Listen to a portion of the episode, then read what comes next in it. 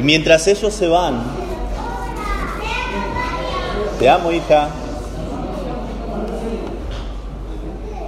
mientras ellos se van,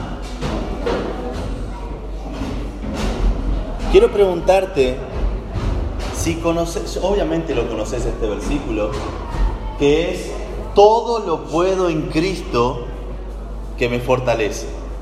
¿Lo conocen? ¿Conocen a alguien para quien ese versículo sea su versículo favorito? Yo conozco varios. Ese versículo es el versículo favorito de muchas personas. Es más, hay un jugador de baloncesto, de, de, básquet, de la NBA, llamado Stephen Curry.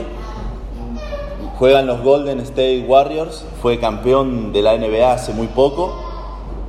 Y él, en, cada vez que sale a la cancha, en sus, en sus zapatillas, tiene escrito, todo lo puedo y puntos suspensivos. Cuando le preguntaron, ¿de qué es, qué es eso de todo lo puedo? ¿Es para animarte y darte ánimo? Y él dijo, no, es todo lo puedo en Cristo que me fortalece. Y vemos ese versículo regado por todos lados. Pero ¿qué, te, ¿qué pensarías si te dijera de que no siempre lo usamos con la intención correcta? Bueno, pero pastor, si, si le hace bien a la gente creer en eso, ¿por qué vamos a derrumbarlo? No, no vamos a derrumbar a nadie. Vamos a edificarnos sobre la base de las escrituras. Y cuando veamos la riqueza de este versículo, vamos a ver que su profundidad y la fuerza que tiene disponible para nosotros es mucho mayor cuando entendemos correctamente lo que las escrituras dicen. Todo lo puedo en Cristo que me fortalece. Si ustedes reciben alguna vez mensajes míos, saben que cuando me despido, por lo general les digo te amo y oro por vos. Si es un varón, si es una mujer, los amo y oro por ustedes. ¿Han recibido mensajes así de mí? Es algo que me gusta hacerlo. La Biblia dice que debo amar a mis hermanos y, me gusta decirlo de esta manera. Sé que no es normal.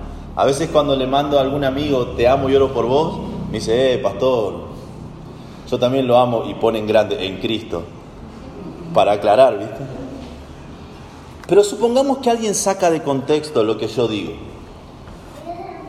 Y ese te amo y oro por vos, que está fundado en, en, lo que Dios me manda a mí de amar a mis hermanos y orar por ellos, alguien lo tomara como que el pastor tiene deseos románticos, porque dice te amo.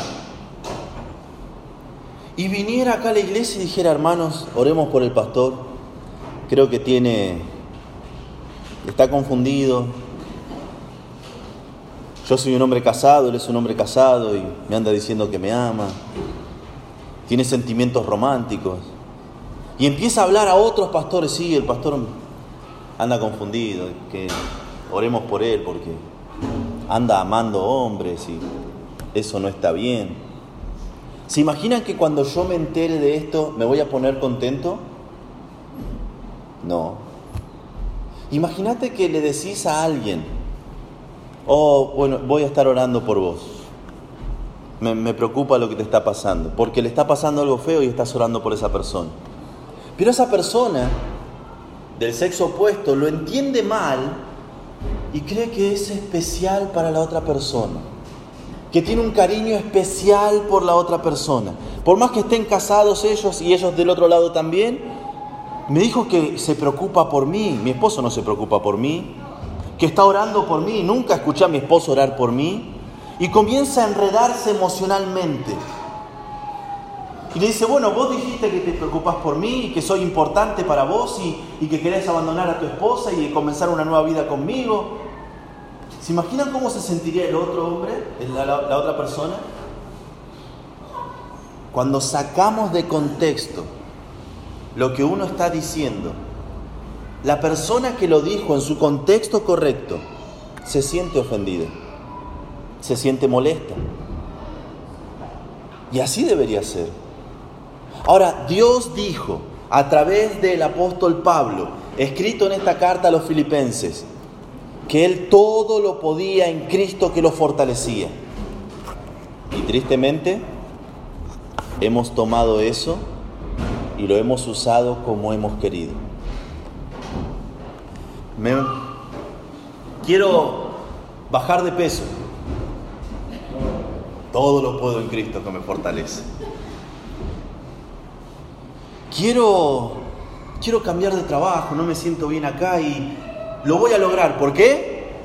Todo lo puedo en Cristo que me fortalece. Y eso no es lo que está diciendo. Vamos ahí. Filipenses capítulo 4.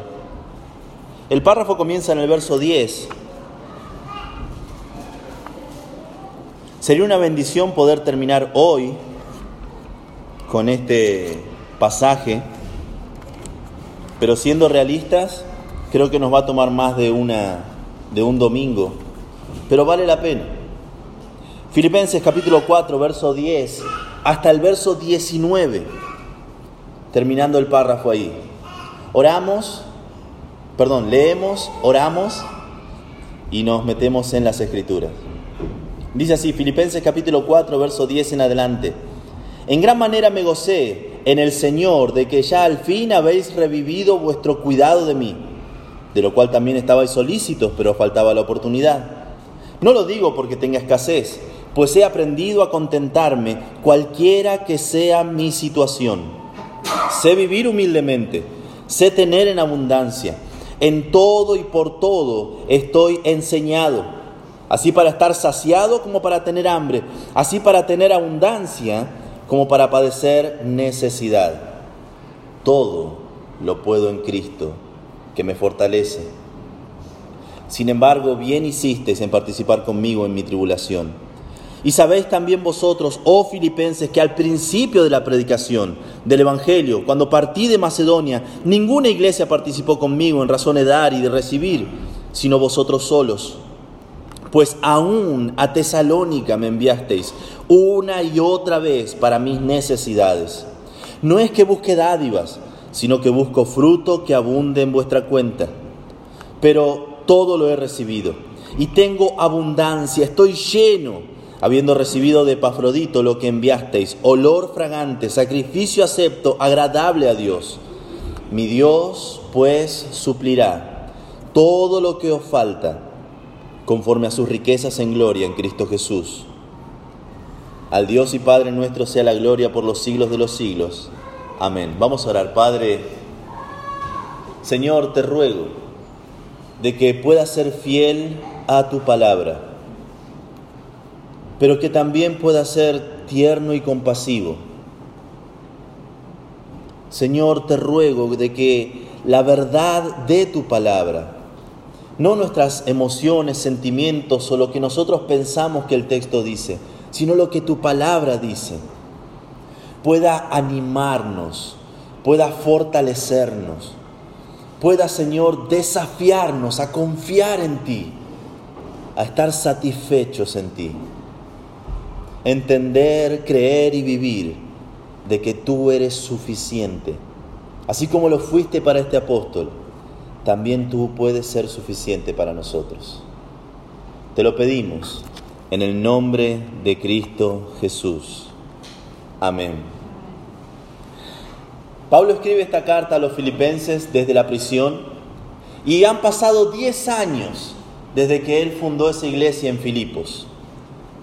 Durante esos 10 años, estas personas han estado cuidando de Pablo. Dice el texto de que una y otra vez le enviaron incluso a Tesalónica. Verso 16, para sus necesidades.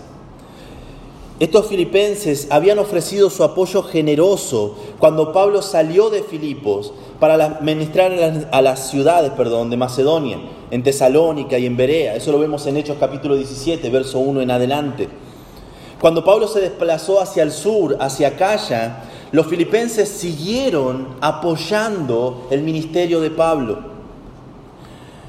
Mientras él estaba en Atenas, mientras él estaba en Corinto, verso capítulo 17 de Hechos, verso 14 hasta el capítulo 18, verso 18 del, mismo libro de Hechos.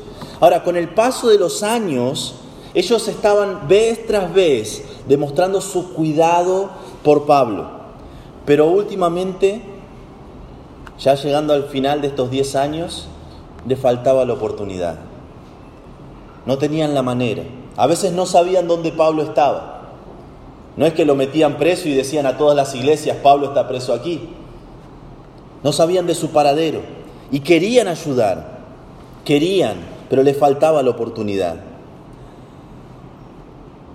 Ahora, en 2 Corintios capítulo 8, verso 1 al 2, vemos de que estas personas sufrían de una grande pobreza. Tal vez no pudieron por su pobreza. Ellos quisieron enviar ofrendas a los santos en Jerusalén y ellos rogaban poder ayudar a los santos a pesar de su profunda pobreza. Le faltaba la oportunidad.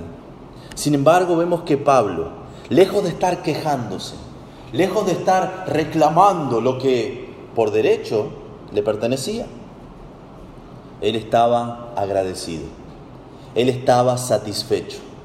El libro de Filipenses podemos dividirlo fácilmente como la epístola del gozo. Así es como se conoce.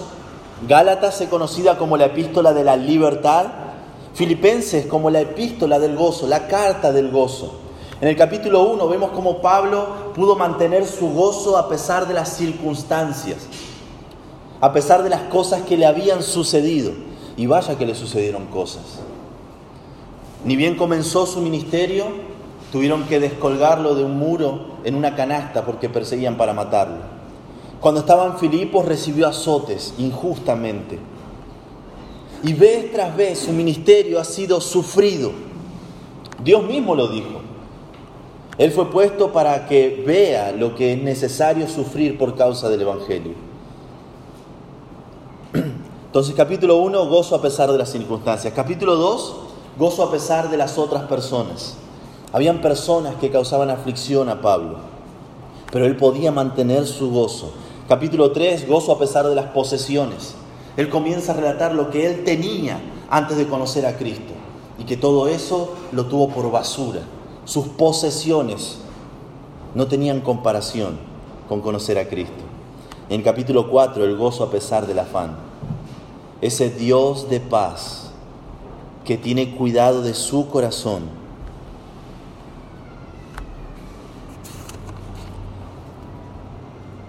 Dice verso 6 de capítulo 4, por nada estéis afanosos, si no sean conocidas vuestras peticiones delante de Dios en toda oración y ruego, capítulo 6 del verso 4 de Filipenses, con acción de gracias.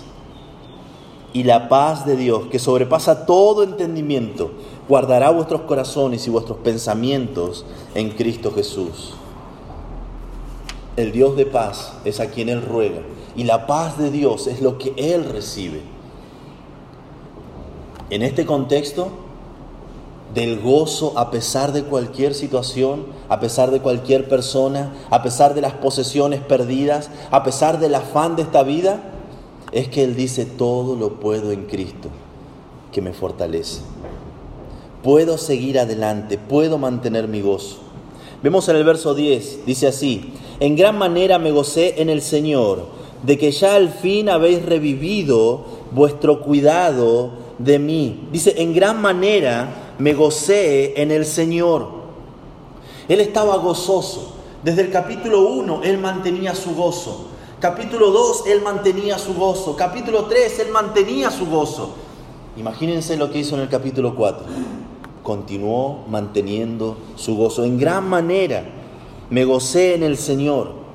Se regocijó, no tanto por las ofrendas que suplieran sus necesidades. Él sabía lo que era tener o no tener. Él se gozó porque ellos estaban listos, estaban solícitos de, de demostrar el amor que ellos tenían por el apóstol. Las ofrendas que mandamos a algún misionero son un acto de amor. No solamente para comprar leche y pan y huevos. Cuando un misionero recibe una ofrenda, sea especial o un compromiso financiero, él recibe el amor de los hermanos a través de eso. Hermanos que se preocupan por ellos, como la iglesia de Filipos estaba preocupada por su pastor preocupados por ellos, animándole a través de las ofrendas. Obviamente le faltaba oportunidad. Dice, de que al fin, seguimos el verso 10, de que ya al fin habéis revivido vuestro cuidado de mí. Su gozo rebosaba porque al fin, diez años después de haber fundado esa iglesia, ellos seguían amándole. Diez años después de haber fundado esa iglesia, ellos seguían preocupándose por él. Ellos seguían ofrendando para sus necesidades, buscando la manera de ayudarle, de acompañarle, de ministrarle, de servirle. Habían revivido su cuidado de él. El verbo griego traducido revivido es un término de, de la horticultura, de las plantas. Es como que vuelve a florecer habéis, habéis florecido vuestro cuidado de mí. Este es el efecto de los filipenses, del amor de los filipenses por Pablo. Después de haber permanecido dormido, había vuelto a florecer. Ese deseo por verle bien, ese ánimo por ayudarle, por estar con él, por participar, por demostrarle cuánto le aman, había vuelto a florecer. Dice, de lo cual, seguimos en el verso 10, de lo cual también estabais solícitos, pero faltaba la oportunidad. La oportunidad se la dio este Epafrodito, que fue a visitar a Pablo cuando estaba en prisión. No tenían la oportunidad, sea porque no tuvieran recursos económicos o sea porque no supieran dónde él estaba. Ahora Epafrodito iba a ir, sabía él dónde estaba, y no quisieron desaprovechar la oportunidad. Por eso Pablo les dice, estabais solícitos, querían hacerlo, pero le faltaba la, oportunidad. Pablo sabía que ellos tenían cuidado de él, pero esa oportunidad de apoyarlo aún no lo tenían. Pero ni bien vieron la oportunidad, ellos lo hicieron y él quería estar agradecido. Entonces, una persona que confía en el Señor, en que Él suple sus necesidades, está confiando en la providencia divina. Está contenta, está satisfecha porque confía en que Dios va a proveer para sus necesidades. Los hermanos están ahí cuidando de Él. Los hermanos están ahí buscando la manera de ayudarle, la manera de animarle. Y Él confía y por eso puede estar contento puede estar contento porque confía en la providencia divina. Creo que si levantáramos la mano para testimonio, todos podríamos decir en algún momento cómo Dios suplió necesidades económicas de manera providencial. Todos podríamos decir, sí, yo recuerdo una vez, no tenía y alguien se acercó y gloria a Dios por eso. Yo tengo la muestra más grande de esto estacionado ahí en fuera. ¿Recuerdan lo que ustedes hicieron hace pocos meses atrás? Teníamos que cambiar el auto, para los que no lo saben. El auto nos dejaba tirados cada dos por tres. Incluso una noche nos dejó como a la una de la mañana. Sí, bastante seguido, digamos. Hasta que un día nos dejó tirados cerca del corredor, donde nace el corredor, y tuvimos que venir con los niños, con las almohadas, con los bolsos, por el corredor. Gracias a Dios por la seguridad que hay ahí. Pudimos disfrutar de la caminata, está una noche linda. Pero vimos que era necesario cambiarlo. Dijimos, bueno, sacamos un préstamo y lo cambiamos. Fuimos a sacar el préstamo y no podíamos, no nos daban el préstamo. Y volvíamos y no nos daban. Y volvíamos y no nos lo daban. Pero ¿qué pasa? No, es que faltaron pagar, esto mi esposa está de testigo, faltó pagar 10 pesos. Y entonces no se cerró el, el préstamo anterior. ¿10 pesos? Sí, 10 pesos. Bueno, pusimos 20. Ya está. No, pusimos 100. Faltaban 10 pesos, pusimos 100. Listo, ya está. Bueno, ahora tienen que esperar hasta el mes que viene de que impacte el... Esperábamos un mes más. Bueno, venimos a sacar. No, no van a poder. ¿Por qué? Porque ustedes están adheridos a algo que se llama Prefer, que es como un trato preferencial, y esos son 100 pesos por mes. Así que se pagaron los 10 pesos, pero faltan 10 pesos de Prefer. ¿En serio? Sí. Bueno, sáquenos prefer, pusimos otra vez 200 pesos. Al otro mes volvimos. ¿Y qué falta? No, todavía no pudimos porque faltaron 4 centavos. Si quieren saberlo, Banco Galicia. 4 centavos, pero 4 centavos. Ustedes están... Y yo me enojé y no quería saber más nada. Y salimos de ahí y esto no puede ser. Teníamos un préstamo del Banco Provincia y bueno, con lo que tenemos vemos que nos alcanza. Nos alcanzaba un corso igual que el que teníamos. Lo que no sabíamos nosotros era que los hermanos de la iglesia, durante esos tres meses, estuvieron reuniéndose en secreto de su pastor. Un complot secreto. Y una, un fin de semana vino los diáconos y me entregaron un fajo de dinero. Yo ¿qué es esto? Yo pensaba dentro mío, ¿vinieron muchos billetes de dos pesos o de cinco pesos? ¿Qué pasó?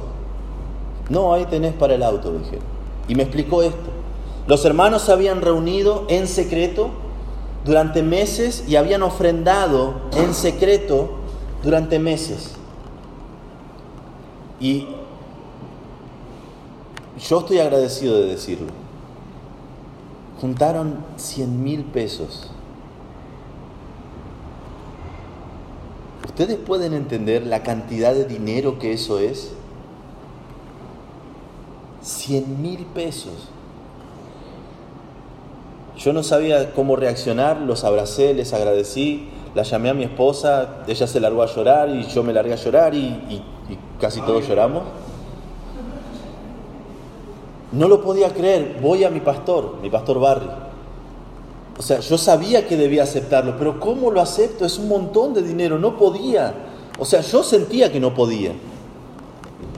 Y Barry me dice, es una muestra de amor.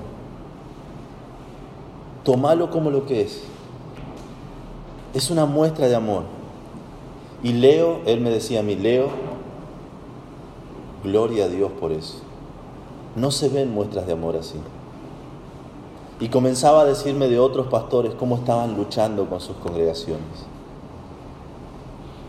Los filipenses estaban dispuestos a demostrarle el amor a Pablo. Y Pablo podía estar tranquilo de que sus necesidades estaban suplidas por la providencia divina que hacía arder y florecer el amor de los hermanos para su cuidado. Una persona contenta, una persona satisfecha, puede estar gozosa de que Dios va a proveer todo lo que él necesita. Lo segundo que vemos de una persona contenta es que una persona contenta se complace con poco. Verso 11. Estamos en Filipenses capítulo 4, verso 11. Una persona contenta se complace con poco. Dice, no lo digo porque tenga escasez. Pablo estaba preso. Él no podía trabajar libremente como antes lo hacía. Él no podía suplir para sus necesidades como antes lo hacía, sino que estaba preso, había un guardia constantemente vigilándole y comenzó a tener necesidades. Y estaba dependiendo de la generosidad de los hermanos. No dudo de que cuando Epafrodito llegó, ya no había más alimento o no había más recursos. No dudo de que cuando Epafrodito llegó, ya se habían agotado los recursos que él tenía. Una persona contenta se complace con poco. Dice, no lo digo porque tenga escasez, pues he aprendido a contentarme, cualquiera que sea mi situación. Para que los filipenses no malinterpretaran su declaración del verso 10, Pablo se apresuró a añadir una salvedad. Él no quería sugerir que hablaba por una necesidad al agradecer. Él no quería decirles, oh, gracias porque al final era hora. No, él no quería hacer esto. Sino que para dejarlo bien en claro, verso 11 dice, no lo digo porque tenga escasez pues he aprendido a contentarme, cualquiera que sea mi situación. Pablo sabía de que el fin último del hombre no consiste en satisfacer sus propias necesidades, sino en glorificar a Dios y gozarse en Dios. No existimos para nuestras necesidades, existimos para la gloria de Dios.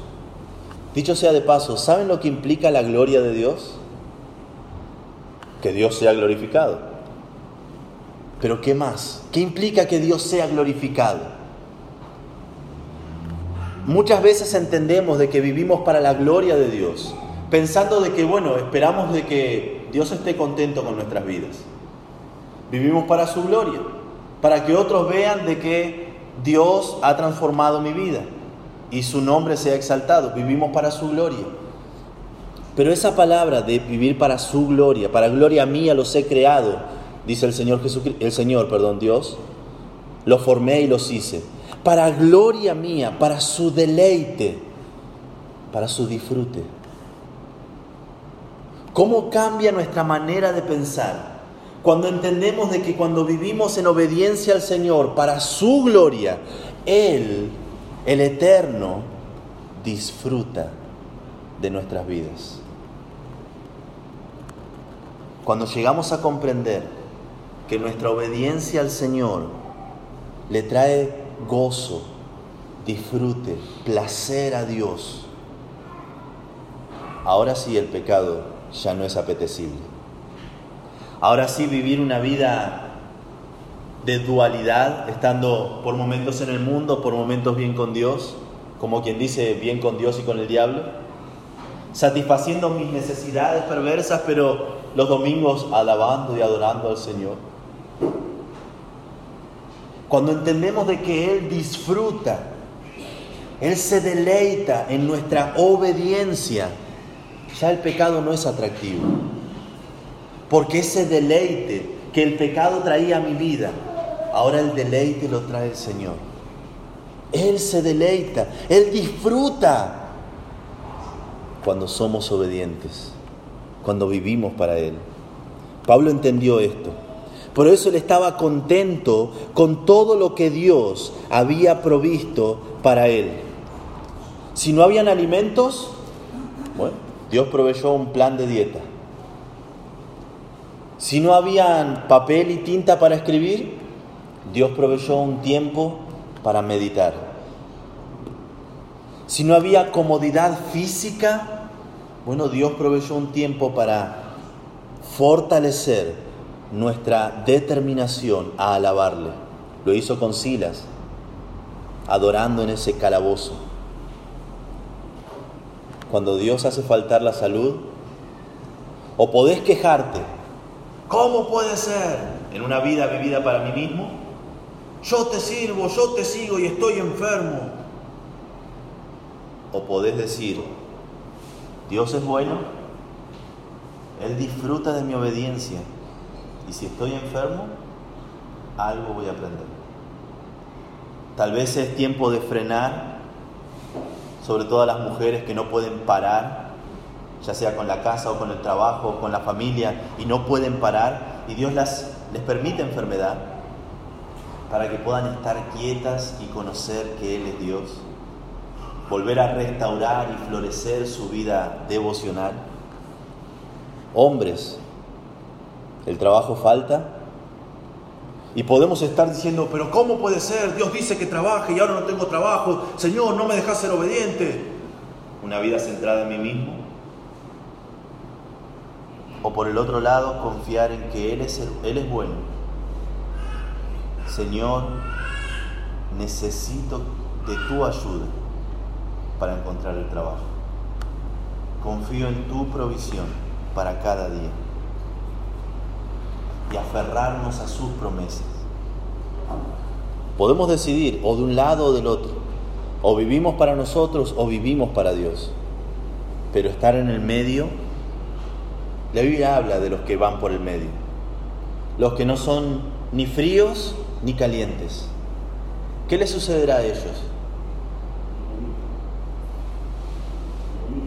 Los vomitaré de mi boca. Viven una doble vida. Por momentos viven para ellos, por momentos viven para Dios y al final no están viviendo para nadie. O de un lado o del otro. Pablo estaba viviendo para el Señor. Por eso puede decir, no lo digo porque tenga escasez. He aprendido a contentarme. Dios es bueno. En cualquier situación que yo me encuentre, Dios es bueno. Él no deja de ser bueno, Él no deja de ser fiel. Él es bueno. Y he aprendido a contentarme, cualquiera que sea mi situación. Por esto, Él escribió a Timoteo en 1 Timoteo capítulo 6, verso 8. Así que teniendo sustento y abrigo, estemos contentos con esto.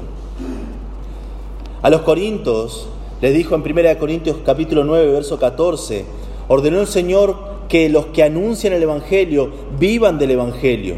Pero él mismo, Pablo, muchas veces rehusó de ese derecho y trabajó con sus manos. El trabajo duro se contentaba con dejar que Dios controlara los resultados. En momentos de dificultad, Pablo permaneció contento porque a él le bastaba tener poco. A él le bastaba. Cualquiera que sea su situación, el joven Timoteo tenía que contentarse. Pablo le había dado ejemplo de que cualquiera fuera su situación, él podía contentarse. Él no necesitaba mucho, él necesitaba poco, teniendo sustento y abrigo. Las necesidades son pocas, los deseos son muchos. ¿Necesito un auto? No, lo deseo. ¿Necesito ropa de marca? La del, la del ¿cómo se llama? Cocodrilo. Cocodrilo. ¿Necesito las últimas zapatillas? No, las deseo. ¿Necesito la mejor computadora o el mejor celular? No, los deseo. Teniendo sustento y abrigo, estemos contentos con eso. Tenemos un techo, gloria a Dios. Tenemos ropa, gloria a Dios. Tenemos comida, gloria a Dios. Él no prometió más que eso. Ahora, todo lo demás que tenemos, un auto que funcione, oh, eso es, Dios ha sido tan bueno que no solamente me ha dado lo que necesito, sino que incluso me ha dado lo que deseo. Tener ropa bonita. Oh, Dios es tan bueno que con tener ropa limpia ya era suficiente, pero Él incluso me bendijo más y me viste bien tener lindos celulares para sacar fotos, para navegar por internet o lo que fuere. Oh, Dios es tan bueno que sin que yo lo necesite, Él me lo da. Una buena computadora, Dios es tan bueno que sin que lo necesite, Él incluso me lo da. ¿Pueden ver el cambio en la manera de pensar? Cuando vivo para mí mismo, Él me debe dar las cosas, porque yo soy importante. Pero cuando vivo como Pablo para el Señor, Él me ha dado lo que prometió darme, sustento y abrigo. Pero incluso fue tan generoso que me dio más de lo que necesitaba.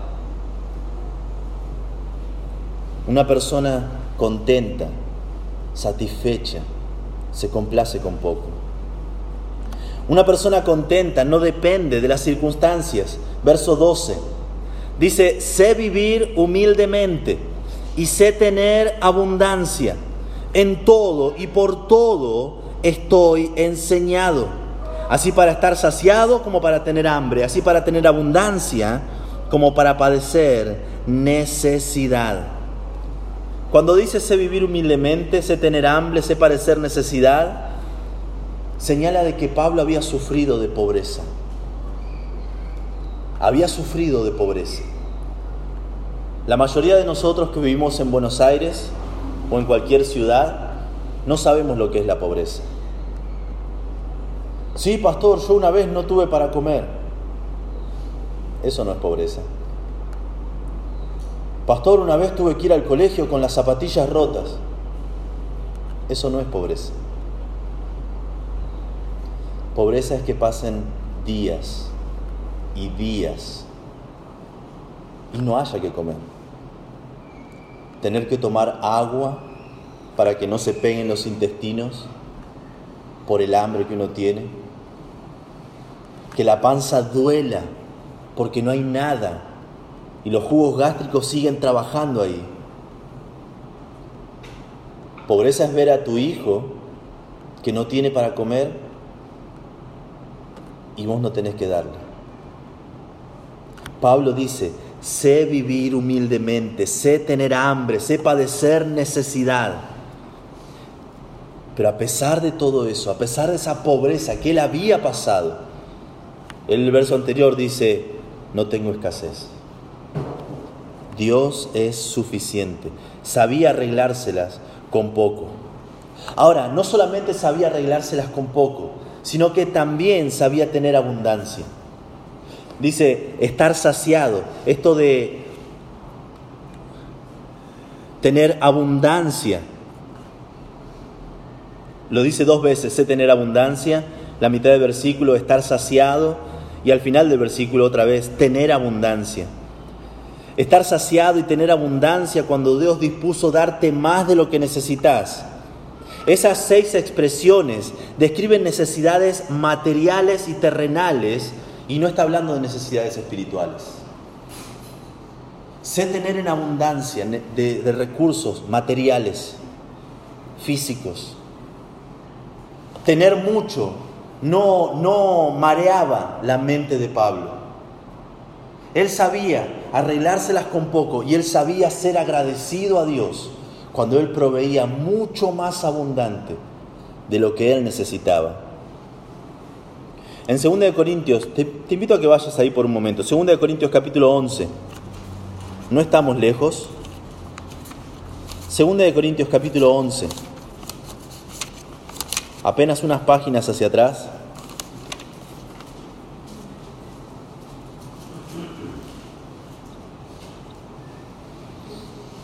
Vemos cómo este hombre podía estar contento sin importar las circunstancias qué le estaba pasando. Segunda de Corintios capítulo 11, verso 23 en adelante. Dice así, Segunda de Corintios capítulo 11, verso 23 en adelante.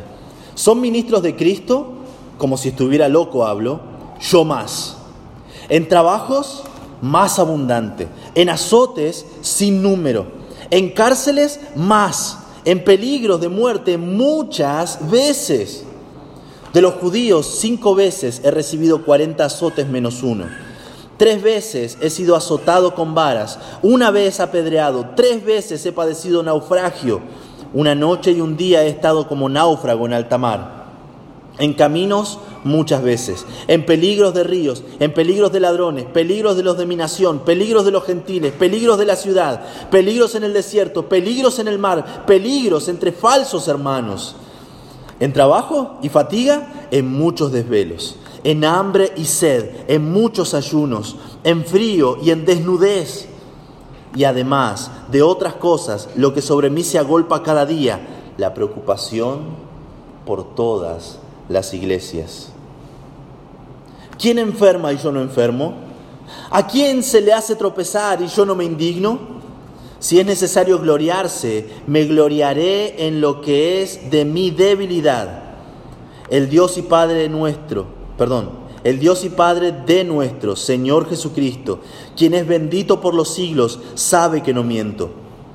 En Damasco, el gobernador de la provincia del rey Aretas guardaba la ciudad de los damasenos para prenderme y fui descolgado del muro en un canasto por una ventana y escapé de sus manos desde el comienzo de su ministerio, ahí en Damasco, él comenzó a sufrir.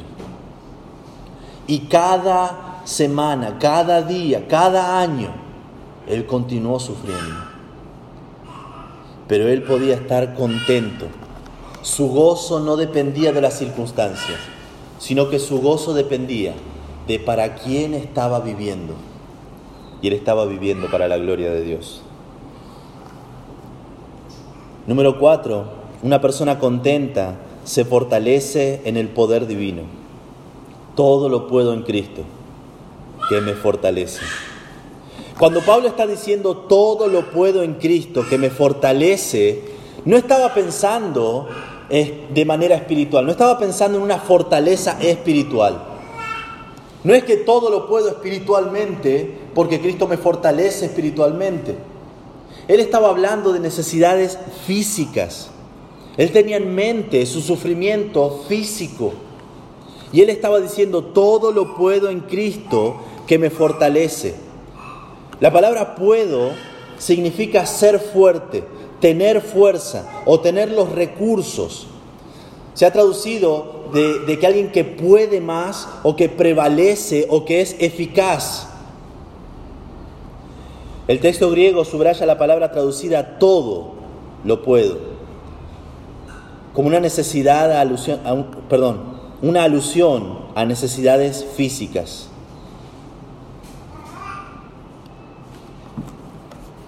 Verso 11 y verso 12. Volvamos ahí a Filipenses.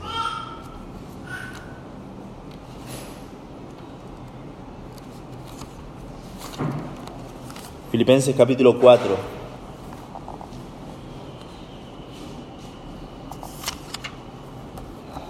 Filipenses capítulo 4. Verso 11. No lo diga porque tenga escasez, pues he aprendido a contentarme cualquiera sea mi situación. Sé vivir humildemente, sé tener la abundancia.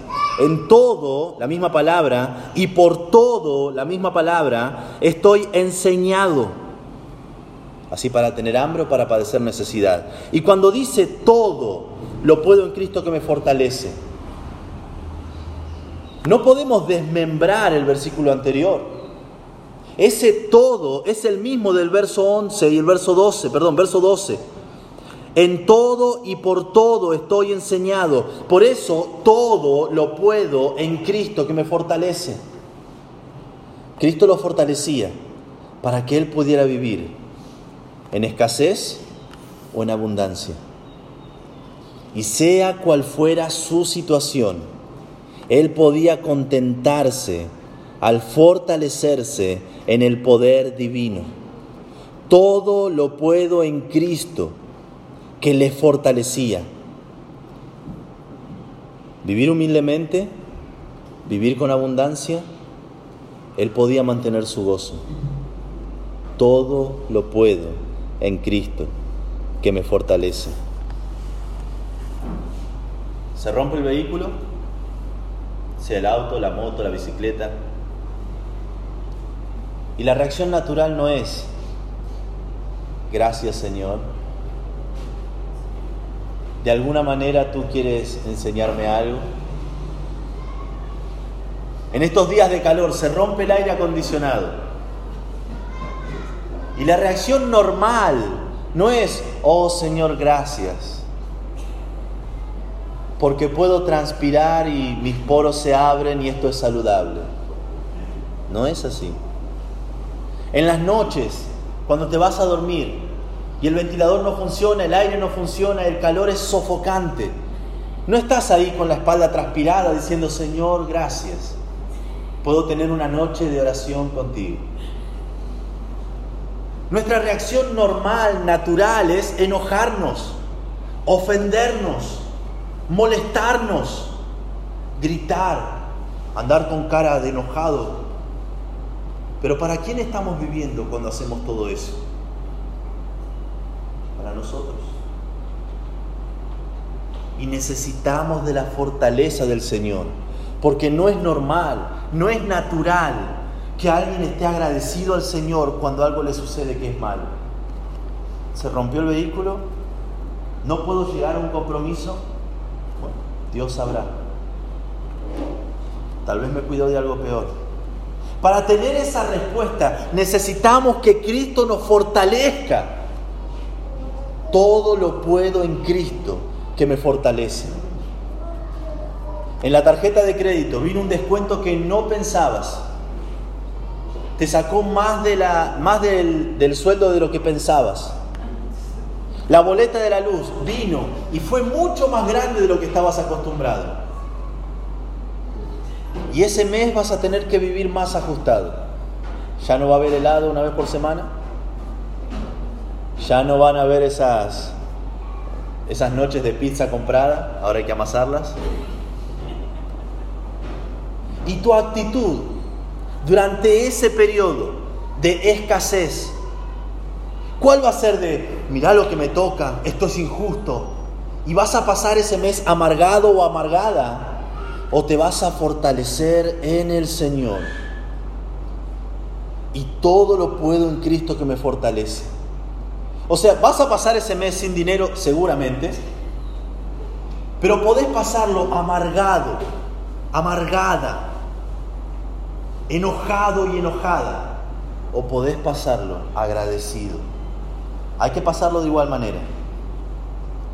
Pero ¿cómo lo vas a pasar? Cristo te fortaleció de manera tal que puedas decir todo lo puedo en Cristo que me fortalece. Sé vivir humildemente, sé tener en abundancia.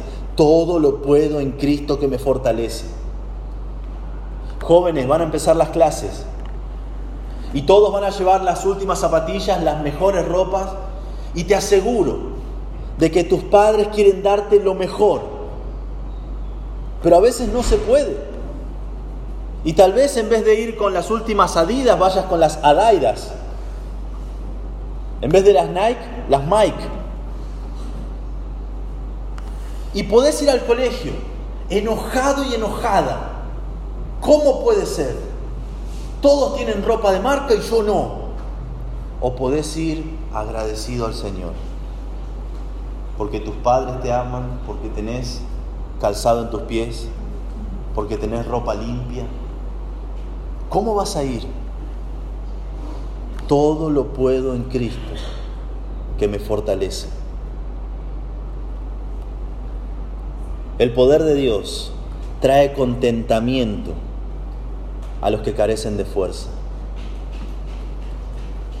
Aquel que engañó a su esposa y luego la quiere recuperar no puede decir todo lo puedo en Cristo que me fortalece. Cuando obedecemos al Señor, cuando caminamos de este lado del camino, agradándole al Señor, buscando ser para su deleite, para su gloria, allí es cuando todo lo puedo en Cristo que me fortalece. Él me fortalece para continuar en obediencia, Él me fortalece para poder tener una actitud gozosa, satisfecha, contento. Ahora, si has vivido para ti mismo, ¿Has hecho algo que no agrada ni a Dios, ni a tu esposa, o a tu esposo, o a tus vecinos, o a tus padres? Hay consecuencias. Hay consecuencias. El hombre que engaña a su esposa tiene la consecuencia de que su esposa no quiere estar más con él. No puede decir todo lo puedo en Cristo. Lo único que él puede decir es, me arrepiento y hacer frutos dignos de arrepentimiento para demostrarle a su esposa, a sus hijos y a quien fuera que haya afectado su pecado, de que está arrepentido. Todo lo puedo en Cristo que me fortalece. Es para aquellos que han caminado en obediencia y caminan en obediencia. Y es difícil obedecer, pero quieren vivir para la gloria de Dios. Si caminamos por este camino, podemos dar un paso detrás de otro y decir, todo lo puedo en Cristo. Sé vivir humildemente, sé tener en abundancia. He pasado situaciones difíciles, pero mi gozo está en el Señor. Mi fortaleza está en Dios y todo lo puedo en Cristo que me fortalece. Amén. Vamos a orar. Padre, te agradecemos, Señor, por tu palabra. Y te pedimos, Señor, de que podamos aprender de ella. Como Pablo podamos confiar en que tú provees para nuestras necesidades. Que podamos estar contentos al confiar en la providencia divina. Señor, que podamos estar contentos, complaciéndonos con poco, entendiendo, Señor, de que nuestras necesidades son pocas y nuestros deseos son muchos. Señor, te rogamos de que podamos estar contentos sin importar las circunstancias y a pesar de ellas. Padre, y para todo esto necesitamos fortalecernos en tu poder divino. Señor, fortalécenos, fortalece nuestra fe al proveer para nuestras necesidades. Señor, fortalece nuestra fe para estar contentos con lo que tú hayas provisto, sea mucho o sea poco. Fortalécenos, Señor, para poder estar gozosos a pesar de las circunstancias que vienen a nuestra vida. Señor, fortalécenos al estar contigo, dependiendo de ti. Padre, te rogamos de que nos ayudes a fortalecernos en ti. Sabemos de que no hay un camino rápido, no hay atajos para una vida de contentamiento. Necesitamos ser fortalecidos por el poder divino. Y entendemos de que ese poder divino no viene de consejeros, no viene de terapias, no viene de fórmulas de autoayuda, sino de una vida que persevera en vivir para ti, en buscar tu gloria, tu disfrute, tu deleite. Padre, fortalécenos Confiamos en ti, esperamos en ti y nos fortalecemos en ti. Que podamos decir, cualquiera sea la situación, puedo mantener mi gozo. Todo lo puedo en ti que me fortaleces. En el nombre de Cristo Jesús. Amén. La semana que viene vamos a ver los versos 14 hasta el verso 19, de cómo una persona contenta se busca, perdón, se preocupa por el bienestar de otros. Pero creo que hasta hoy ya ha sido suficiente. Y podemos fortalecernos en el Señor, cualquiera que sea nuestra situación. Vamos a ponernos de pie, por favor, para cantar juntos al Señor.